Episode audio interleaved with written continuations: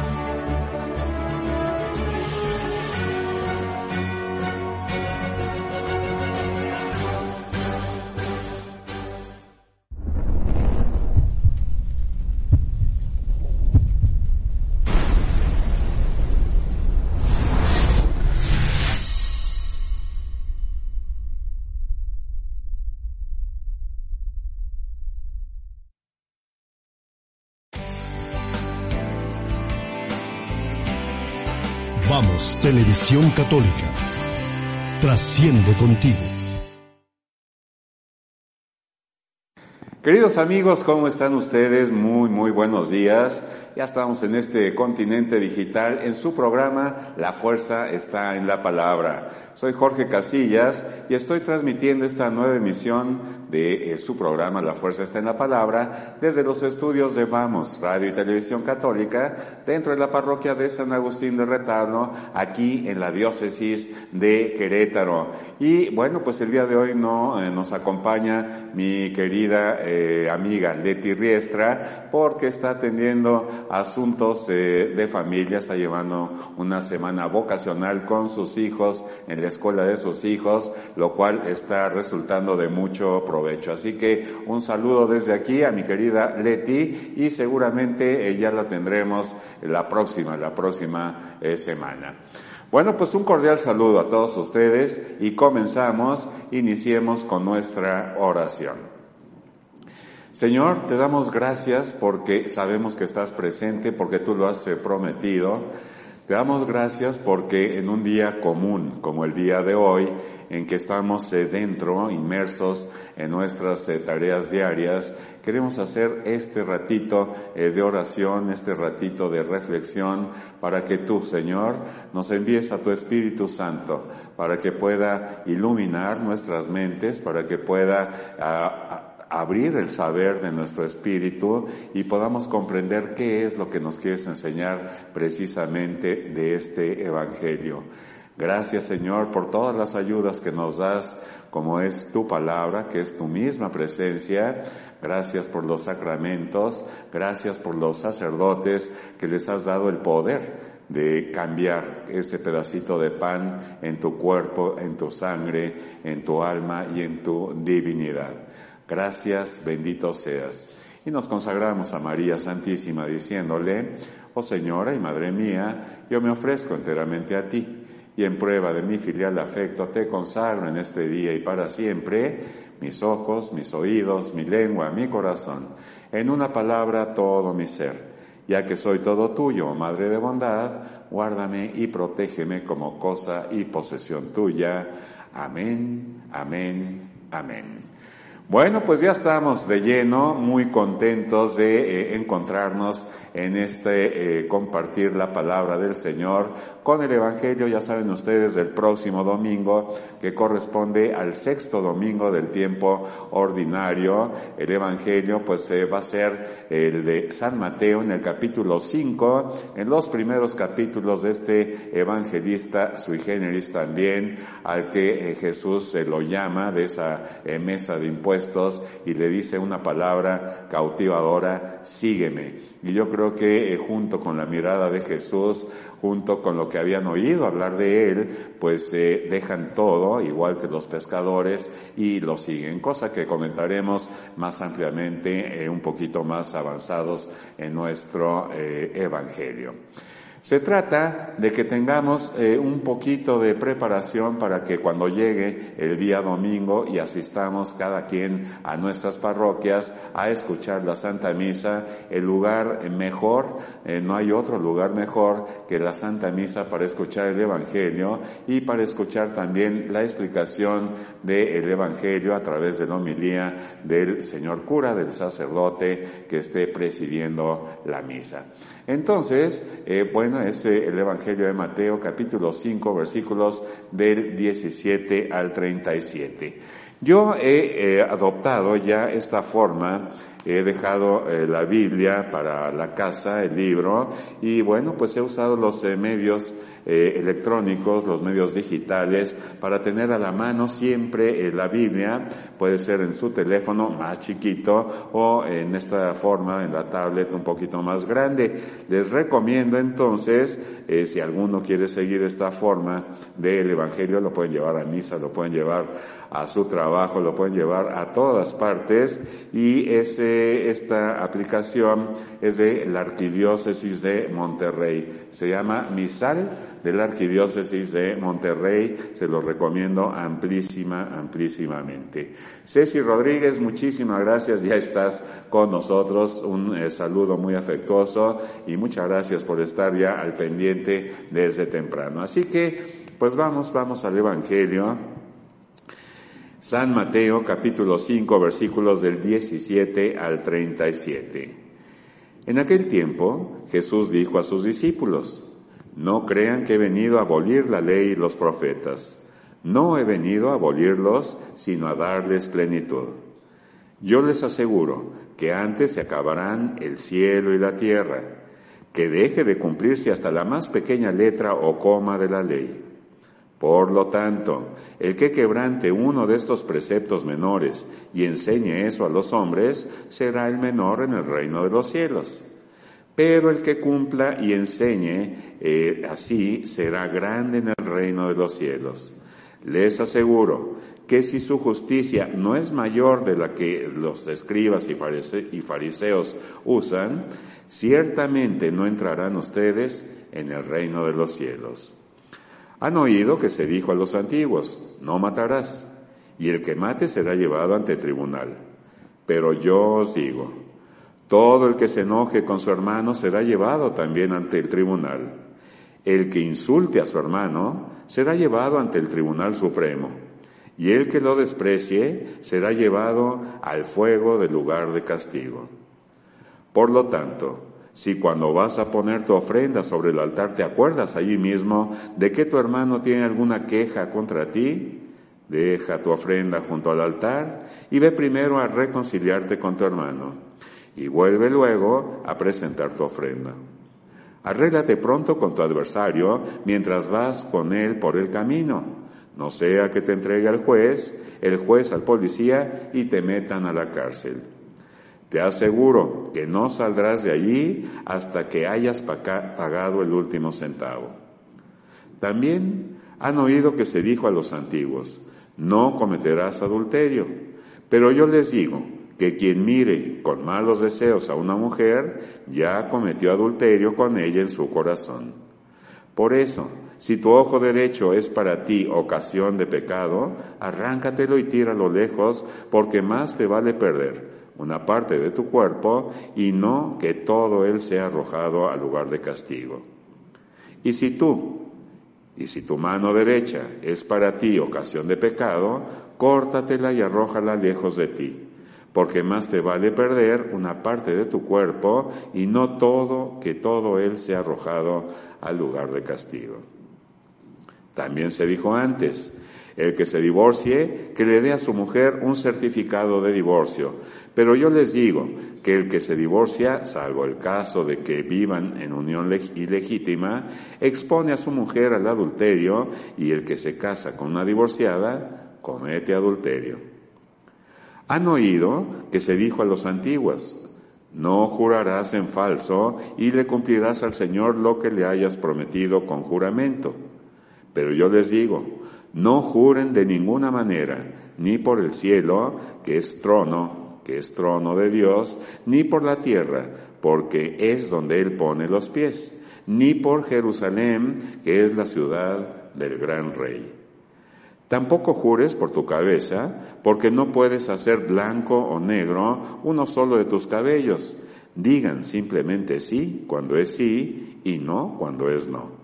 Lo que se diga además viene del maligno. Palabra del Señor. Gloria a ti, Señor Jesús.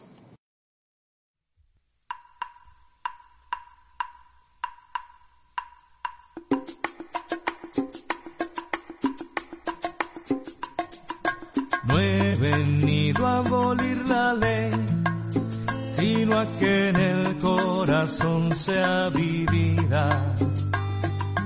Pues cielo y tierra pasará, pero su ley será cumplida. Cuide el nombre mucho mejor que un fariseo o que algún escriba o ciertamente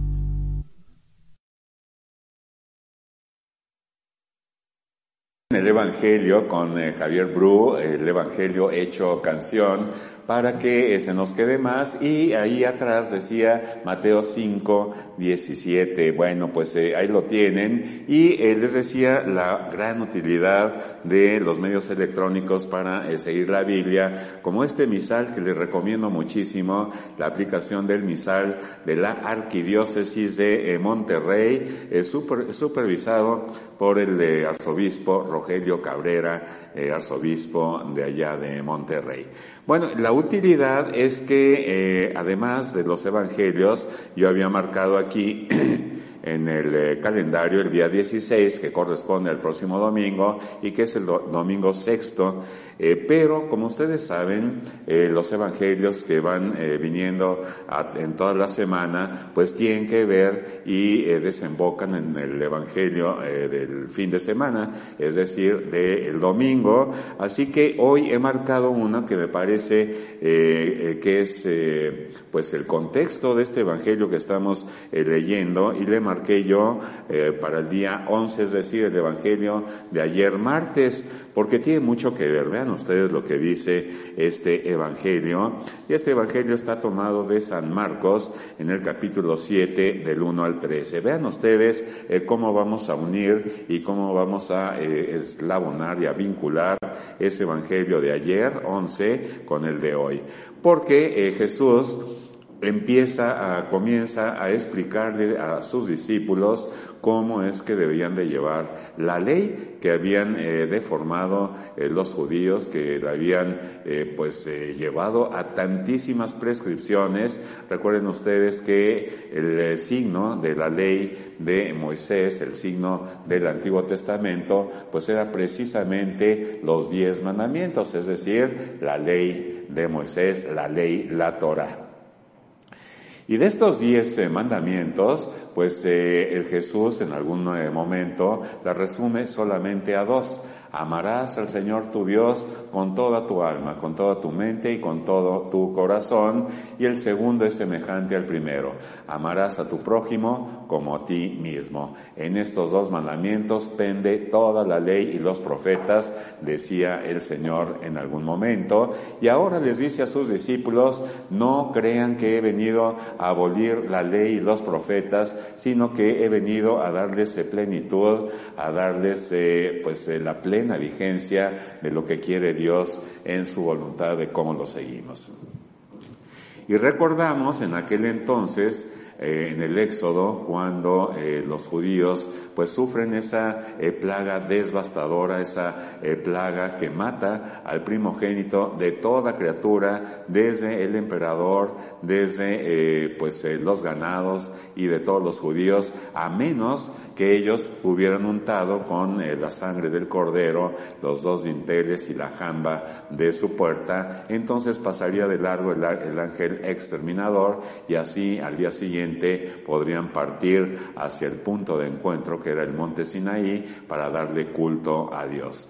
Pero recuerdan ustedes qué, sucede con ese eh, signo de la antigua alianza, pues eh, sucede que esos diez mandamientos no había acabado de bajar, no había acabado Moisés de tener esa comunicación en ese monte, en ese lugar alto con nuestro Señor, con Dios, eh, que por cierto tenía que voltearse y verle solamente las espaldas, porque todo el que veía a Dios moría. Eh, ya lo habíamos eh, comentado en el miércoles pasado, en el Evangelio en que decía, ustedes son la luz del mundo, y que el Señor cómo va dosificando y cómo va haciendo un proceso en el que vamos entendiendo y vamos pudiendo ver cada vez más la luz, como lo vemos con estas reflexiones eh, todos los miércoles eh, entre semana y los domingos al escucharlo en nuestras parroquias. Bueno, decíamos en aquel entonces que qué pasaría si entráramos ah, en una nave espacial y nos llevara directamente al Sol. Bueno, no es lo mismo ver el Sol desde una distancia como es la Tierra y además atenuada por la atmósfera que verlo directamente ya muy eh, cerca seguramente nos enseguecería, eh, perderíamos la vista de tanta, de tanta luz. Por eso es que el Señor va atenuando y va haciendo progresiva eh, para que veamos la luz. Así que le pedimos al Señor también que nos permita abrir nuestro espíritu, abrir nuestra mente para que entendamos la luz que nos da en estos evangelios y que vamos a tratar de reflexionar. Entonces, nos vamos al evangelio del martes de la semana pasada, que es el contexto de este, en el que Jesús les explica a sus apóstoles eh, el por qué y cómo debe seguirse eh, pues todas estas eh, leyes, el decálogo que Dios había dado a Moisés y entregado a su pueblo hebreo. Y este Evangelio, les decía, es de Marcos 7, 1, 13. Y dice, en aquel tiempo se acercaron a Jesús los fariseos y algunos escribas, venidos de Jerusalén. Viendo que algunos de los discípulos de Jesús comían con las manos impuras, es decir, sin habérselas lavado, los fariseos y los escribas le preguntaron, ¿por qué tus discípulos comen con manos impuras y no siguen la tradición de nuestros mayores, los fariseos y los judíos? En general, no comen sin lavarse antes las manos hasta el codo, siguiendo la tradición de sus mayores. Al volver al mercado no comen sin hacer primero las abluciones y observan muchas otras cosas por tradición, como purificar los vasos, las jarras y las ollas. Jesús contestó, Qué bien profetizó Isaías sobre ustedes, hipócritas, cuando escribió, este pueblo me honra con los labios, pero su corazón está lejos de mí. Es inútil el culto que me rinden, porque enseñan doctrinas que no son sino preceptos humanos. Ustedes dejan a un lado el mandamiento de Dios para aferrarse a las tradiciones de los hombres. Después añadió, de veras son ustedes muy hábiles para violar el mandamiento de Dios y conservar su tradición porque Moisés dijo, honra a tu padre y a tu madre. El que maldiga a su padre o a su madre morirá. Pero ustedes dicen, si uno dice a su padre o a su madre, todo aquello con que yo podría ayudar es corbán, es decir, ofrenda para el templo. Ya no puede hacer nada por su padre o por su madre. Así anulan la palabra de Dios con esa tradición que se ha transmitido y hacen muchas cosas semejante a estas. Bueno, pues ahí tienen este eh, complemento, más bien este contexto al Evangelio de hoy, en que eh, Jesús empieza a explicarles a sus discípulos cuál es el verdadero sentido, cuál es el espíritu de la letra de esa ley que eh, se había escrito años, muchos años antes, allá en el Sinaí. Voy a saludar a eh, Ceci, Ceci Rodríguez, muchísimas gracias como siempre mi eh, querida Ceci, a Cristi Leiva, amén, dice en la oración, eh, Ceci, amén, amén, amén, María Rosa Bonomí, qué bueno, bendiciones. Cándida, Candidita Hernández, qué bueno verte aquí de nuevo. te mando un saludo muy, muy cordial, sabes que te quiero mucho y ella eh, nos dice bendiciones, hermanito. Bueno, pues aquí tienen ya el contexto y el Evangelio eh, de hoy. Eh, podemos ver mucha claridad cómo estos fariseos y escribas, que eran los doctos, doctores de la ley, que conocían la ley perfectamente y cómo van a reclamar a Jesús, que era eh, pues el líder de estos eh, doce apóstoles, como eh, ellos no se lavaban hasta los codos, como era propio de los judíos hacerlo antes de comer, y le reclaman a Jesús, ¿por qué tus discípulos no se lavan? Y entonces eh, Jesús empieza eh, a decirles eh, qué bien profetizó Isaías, este profeta de ustedes, y les dice esta palabra, esta palabra que quiebra, que hiere, que rompe y que seguramente a alguien que, que acepte su error, y a estas personas les dice, hipócritas, este pueblo me honra con los labios, pero en su, su corazón está lejos de mí. Muchas veces, eh, para entender el Evangelio, hacemos empatía, es decir, nos ponemos en los zapatos de eh, la persona eh, protagonista o uno de los protagonistas, que puede ser saqueo, puede ser un apóstol, o puede ser el ciego o el mudo. Y en esta ocasión yo les propongo ponernos en los zapatos precisamente de los fariseos. Estos fariseos aparentemente se eh, creían eh, poseedores de la verdad, ya que, eh, bueno, pues tenían alguna o mucha razón porque Dios los había escogido como el pueblo escogido. Este pueblo de donde nace la iglesia de Cristo ya en el Nuevo eh, Testamento y en este antiguo decíamos que el signo de la alianza pues era precisamente el decálogo, los diez eh, mandamientos que ya sabe usted, amar al Señor tu Dios, santificar las fiestas, amar al prójimo, honrarás a tu padre y a tu madre, no matarás, no hurtarás, no desearás a la mujer de tu prójimo, en fin. Pero eh, los, eh, los, judíos empiezan a poner más eh, prescripciones, empiezan a inventar cosas que no tenían que ver, al punto de que nuestro Señor les dice, ustedes me honran con los labios nada más y no con el corazón, su corazón está muy lejos de nosotros. Y como les digo, pues vamos a ponernos en el zapato de esos fariseos para tener cierta empatía y muchas veces, queridos hermanos, desgraciadamente, algunos más, algunos menos, pues eh, nos sentimos como que eh, ya lo vimos, ya nos lo enseñaron y de alguna manera decimos que poseemos esta eh, verdad, esta verdad absoluta, pero la verdad absoluta solamente le corresponde a Dios.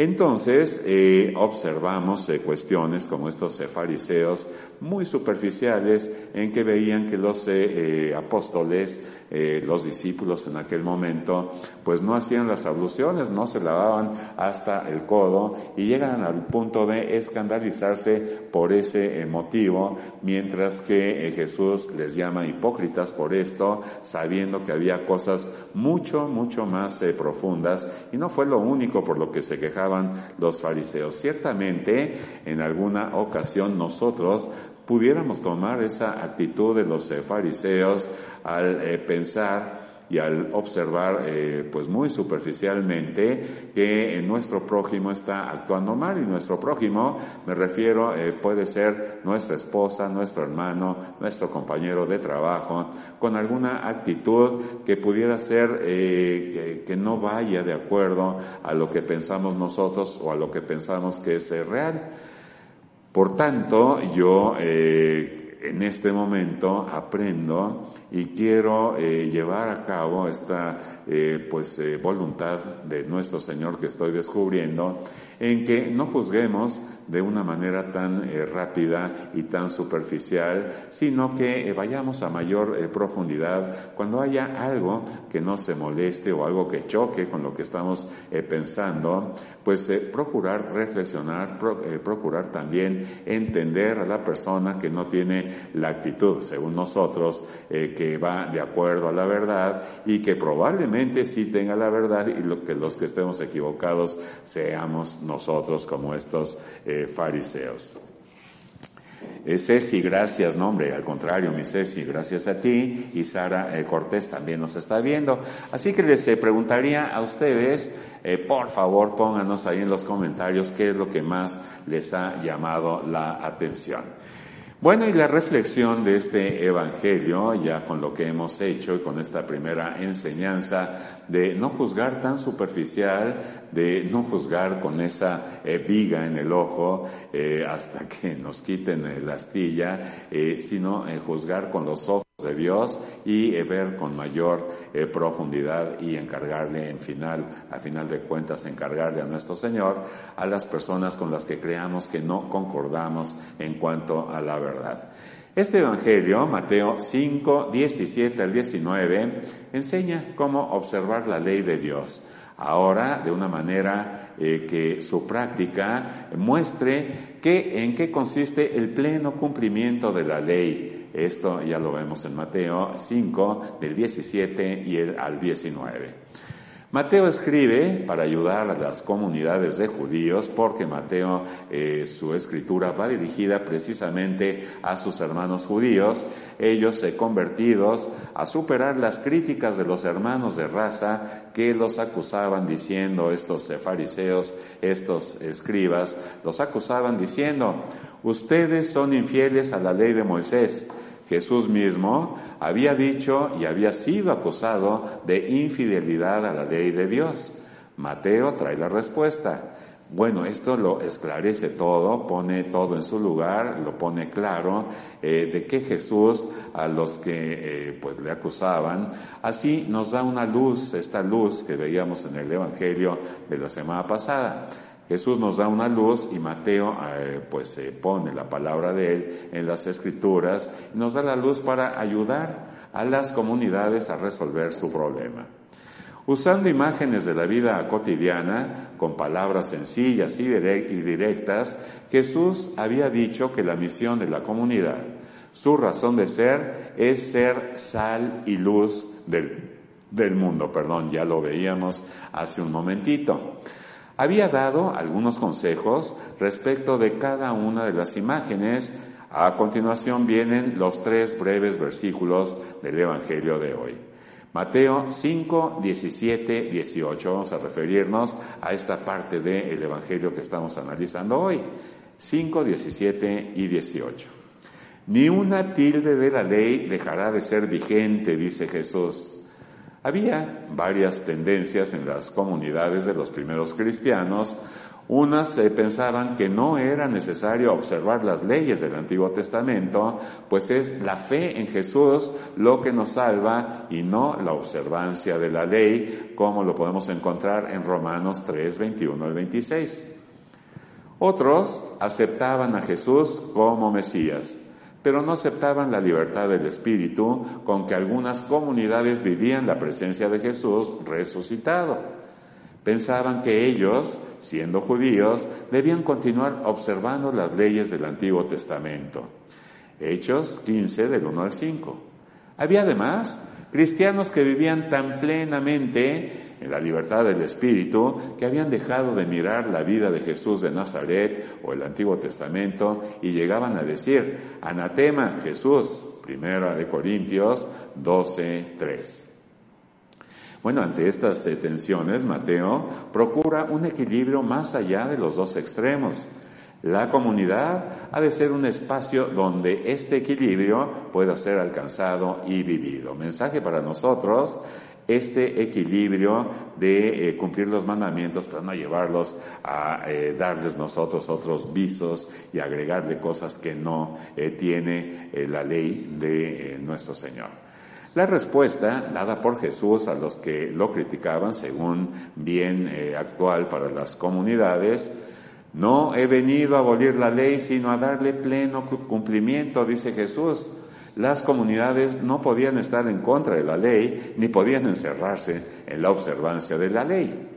Al igual que Jesús, debían dar un paso y mostrar en la práctica cuál es el objetivo que la ley quiere alcanzar en la vida de las personas. Lo que hemos llamado en este momento el espíritu de la ley escrita, hacia dónde nos lleva.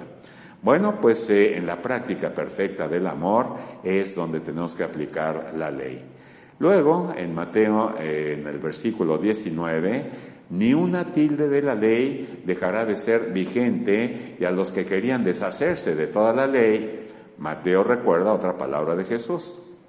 Por tanto, el que traspase uno de estos mandamientos más pequeños y así los enseña a los hombres, dice Jesús, será el más pequeño en el reino de los cielos. En cambio, el que los observe y los enseñe, ese será grande en el reino de los cielos. La gran inquietud, queridos hermanos, del Evangelio de Mateo es mostrar que el antiguo, en el Antiguo Testamento Jesús de Nazaret y la vida en el Espíritu Santo no pueden separarse. Los tres forman parte del mismo y único proyecto de Dios y nos comunica la certeza central de la fe. El Dios de Abraham y Sara está presente, está presente en medio de todas las comunidades por la fe en Jesús eh, de Nazaret, esta fe en Jesús de Nazaret. Bueno, pues eh, Él nos manda, en Él nos manda su Espíritu. Vamos a eh, observar para su reflexión personal, vamos a hacernos estas preguntas. ¿Cómo veo y vivo la ley de Dios?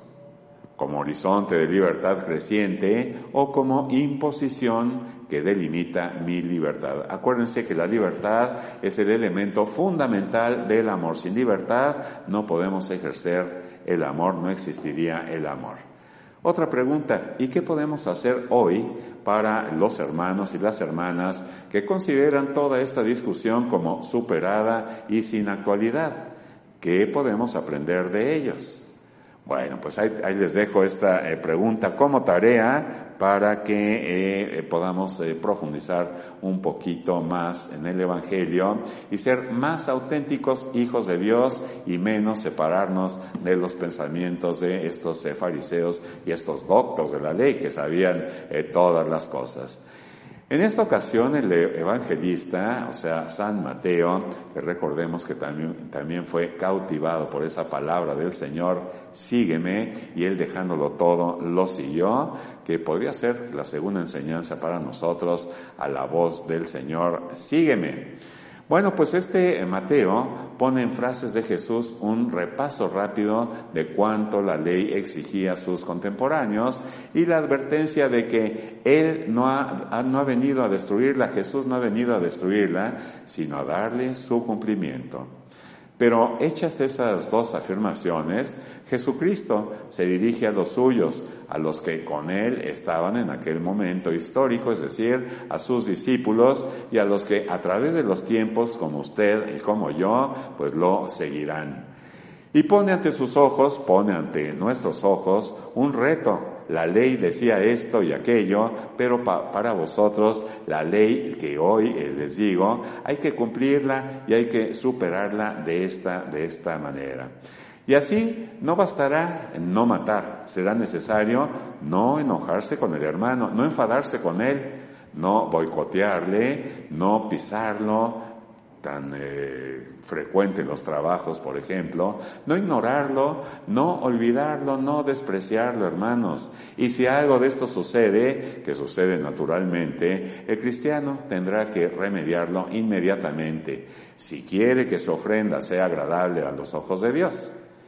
Y las relaciones con la mujer la exégesis precisa y precisamente eh, preciosa pone de, relieve el deseo de Jesús de dignificar a la, mujer de su tiempo. Entre los judíos la mujer apenas era una cosa. A través de la historia, durante mucho tiempo, apenas ha sido más que cosa.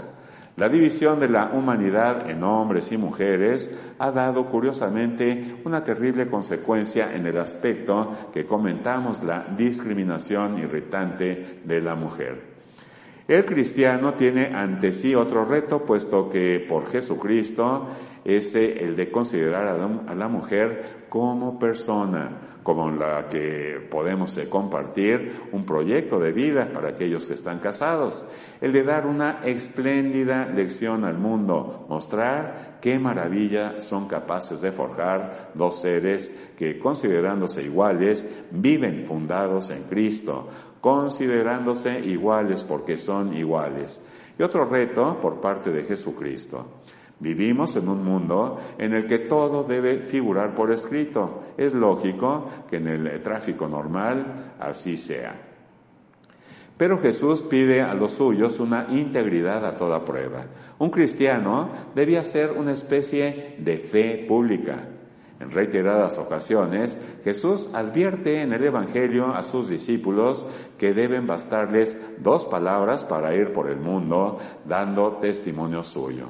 Son las dos palabras más importantes de la vida y las más cortas también, sí y no, sin más aditamentos. Cuando un hombre sabe decir sí a determinadas situaciones y mantener ese sí por encima de todo y al propio tiempo sabe decir no ante otras situaciones determinadas y mantener ese no por encima de todo. Nos hemos topado con un hombre de cuerpo entero. Pues bien, para Cristo los cristianos deberían ser estos hombres. No les hará falta jurar por nada ni por nadie. Ay, tan eh, frecuente, te lo juro por Dios. No les hará falta jurar por nada ni por nadie. Será suficiente que su vida sea de tal categoría y calibre que eh, su sí, su propio eh, sí o también su no sean una garantía total para los demás. Bueno, tal vez ya para terminar, queridos amigos, tal vez sería oportuno que los eh, catecismos actuales incluyeran entre las condiciones para participar válidamente en la misa la de trabajar por la justicia. Sin tensión hacia la justicia no puede haber Eucaristía. Pablo negaba la posibilidad de celebrar verdaderamente la cena del Señor a quienes hartos y se eh, descendían de lo que pasaban, de los que pasaban hambres. La primitiva comunidad cristiana exigía, apoyándose en las palabras del Señor, por supuesto, estar en paz con los hermanos antes de ofrecer el sacrificio. Lo contrario manchaba la acción litúrgica. Ya el Antiguo Testamento prescribía que lo ofrecido a Dios debía ser sin mancha ni tara. Dos veces pone Mateo en la boca de Jesús la frase de Oseas, prefiero la solidaridad al culto. No existe en la realidad el peligro de olvidarnos de Dios por amar al prójimo. Sin embargo, es tristemente habitual que olvidemos al prójimo pretendiendo amar a Dios. Vean ustedes cómo eh, nos relata este Evangelio también, cómo eh, de manera mañosa eh, transgredían estos judíos este, esta mandamiento de la ley de Dios, el cuarto, para ser más precisos, honrarás a tu padre y a tu madre, y como en el Evangelio que hemos leído de ayer martes, eh, como dice eh, Jesús que eh, transgreden el ordenamiento de nuestro Señor, la ley, al decir que todos los bienes que yo ofrezca al culto, al templo, se convierten en corbán y ya no tengo la obligación de sostener a mi padre y a mi madre. Grave, grave el asunto de eh, pues eh, tergiversar la letra, el espíritu de la letra de la ley. Confundimos el mensaje de Jesús con el comportamiento religioso corriente, nos sucede muy frecuentemente con ser gente de orden. Abandonamos así las actitudes más características y nuevas del Evangelio, la solidaridad como voluntad de Dios, que es eh, y que se constituye lo más típico del culto cristiano. No olvidemos que la palabra liturgia se deriva de un verbo griego que significa, ¿qué creen? Servir. Liturgia se deriva de servir. Fácilmente caemos en interpretaciones arqueológicas de esta norma esencial, reduciendo su aplicación a la necesaria armonía entre los presentes. Pero si hoy nos atrevemos a decir que el mundo es un pañuelo, si contemplamos en nuestros televisores como se, eh, muy cercanas a personas geográficamente distantes, quiere decir que el círculo de responsabilidad se ha ampliado a tamaño mundial. Hemos de vivir una tensión hacia la paz con todos los hombres. El tercer y cuarto mundo existen. Justicia, también un concepto estático de justicia puede falsear esta condición previa a nuestra participación en la misa. Pues queridos hermanos, ahí tienen esta reflexión, hermoso evangelio el que nos da nuestro Señor el día de hoy. Y nos vamos ya con ese aprendizaje de no juzgar tan superficialmente, de eh, tratar de reflexionar el por qué actúan de esa manera eh, las personas que eh, observamos o que pudiéramos juzgar superficialmente a primera, de primera intención, pero vamos ahora a cambiar esa actitud por tratar de comprender eh, cuál es eh, pues esa eh, forma de, actuar, de responder y a lo mejor hasta se podría justificar. La verdad es la ley escrita, la ley que fue entregada como signo del Antiguo Testamento allá en, en la Torá, es decir, la ley. Y el signo en el Nuevo Testamento es sin duda el cáliz de la alianza en el que nos pide el Señor beber y comer eh, su cuerpo. Juanita García, muchas gracias. José Gerardo Ramírez, Mirella eh, Panguini Cruz, también muchas gracias. Sara eh, Cortés, muchas gracias. Y María Pérez, amén por siempre.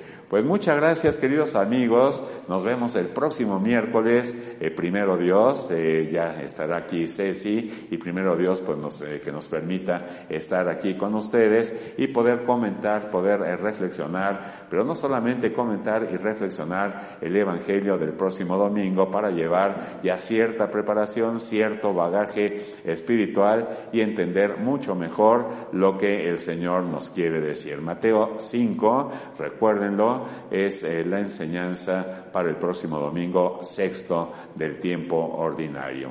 Mientras tanto, pues eh, recordemos que estamos en un nuevo continente por evangelizar, del cual ustedes y yo formamos parte, el continente digital. Les deseo que pasen el resto del día lleno, lleno de Dios. Muchas gracias. Adiós. Hasta luego.